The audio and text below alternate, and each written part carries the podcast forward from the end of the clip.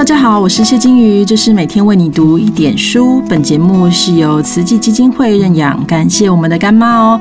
终于到礼拜五了，大家再撑一下下，我们可以过周末了哦。我们今天邀请的来宾呢是张素文师姐，称呼师姐，除了她是慈济志工之外，也是因为她去年的一整年呢经历了多伦多的封城，所以在防疫这件事上可以说是我们大家的师姐了。张师姐呢和她的先生、小孩目前都还是在家工作的状态哦，听说有可能持续到今年的九月。那张师姐是怎么经历这段时间的呢？又是怎么去调试自己的心情呢？让我们一起来听听她的分享。原以为过了两个月炙热的夏季，疫情稍缓，让我们可以喘一口气，踏出门享受户外时光。然而好景不长，加拿大入秋以来，大家都预估了疫情将卷土重来。果真，气温降到摄氏十度以下之后，每天确诊人数都创新高。为此，总理杜鲁多也公开谈话了，促请国民更严格的限制社交，尽量多留在家中，并警告控制新冠病毒危机将关系到加拿大的未来，如不立即采取行动，子孙后代都可能受影响。这个冬天已经不可能过正常的耶诞假期了。十一月二十七日。根据加拿大的卫生部报告，新冠肺炎感染个案新增三千八百二十六人，累计确诊人数已经超过三十五万六千例了。因此，在十一月二十三日，针对疫情严重的多伦多市与皮尔郡下达了封城命令。大部分的民众在无奈之下都能接受，也觉得这是必要的。北多伦多慈济会所的约克郡，在当时政府刚下达自十二月十四日起封城的紧急命令后，郡政府便严阵以待已久，一切以防疫为优先，所有人力重新配置，全面医化下，只花两个月就搞定了，一次到位。我也被征调支援公共卫生部门的财务管理，这八个月以来。不敢出国，也不能跨省，省去了来回隔离十四天的麻烦。为了彼此的健康着想，我们已经慢慢接受这种新常态。现在想想，二零二零年真的是名副其实的鼠年呢。人们平时躲在家里，出门上街有如过街老鼠，要努力避开人群。外出只有两大理由，一个是就医。一个是买菜，例行的门诊检查能免就免。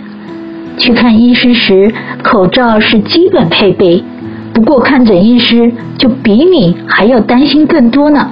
他可是穿了两层防护衣，两层口罩，外加面罩。而此时候诊室的病人，相较于以往，可说是寥寥无几。自去年起，超市入口摆上了干洗手液。以供顾客随时取用消毒。买菜时，人们再也不会像以前那样挑三拣四，而是拿了就走，或者干脆在网络上订购。在去年夏天时，还因此造就了许多后花园农艺家呢。目前看来，生活上的不便倒还好，什么都可以稍稍延误。不过，唯有孩子的教育是不能等的。去年九月后，教育局提供实体教学与线上教学两种上课选项给家长挑选，但这却给资深却不习惯网络教学的老师们带来了难题。因此，许多资深教师选择了提早退休，新老师得以递补。没想到，安省多年来新老师排不进任教的问题，因为这个疫情的关系。瞬间迎刃而解。至于我们，但现在科技进步所赐，一家四口已经在家上班八个多月了。现在不像三月刚封城时那样的手忙脚乱，目前每天都离不开电脑跟手机。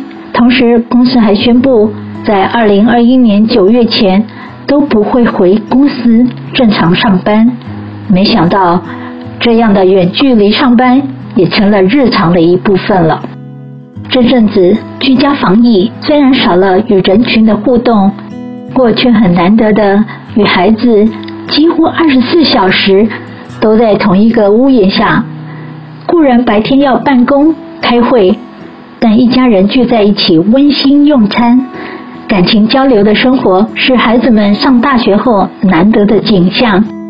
父子俩同在 IT 产业，也开始交流工作心得。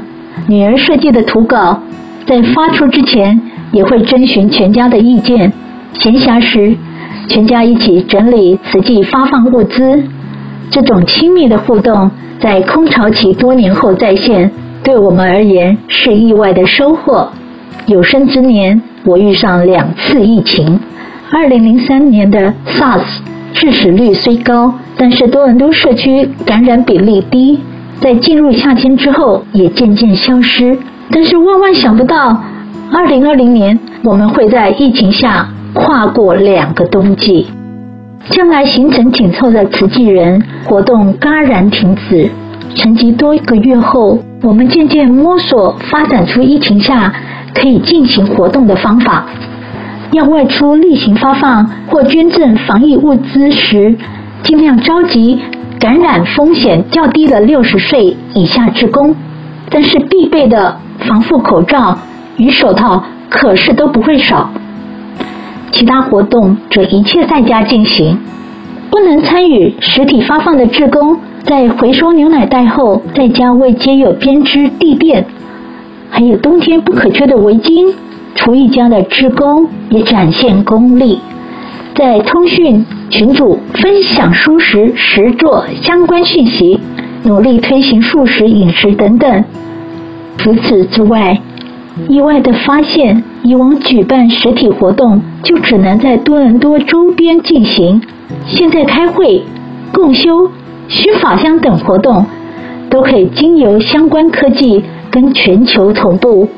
以往无法请假回台参加的慈济全球四合一营队、国际慈济人医会年会、各地资深慈济人的精彩讲座，现在只要透过网络上线就能旁听了。虽然刚开始使用视讯软体不熟悉，有技术障碍，但是慈济人不藏私，资讯组与视听组的志工们。用书面或电话等方式协助大家成功上线，关怀之情表露无遗。有七十岁以上的师姐学会在线上与大家互动后，很开心的表示，以往因为没有交通工具而不能参加的各种活动，现在都不是问题了。北多伦多慈济手语组的邱玉婷师姐也克服技术困难，开启了线上手语班。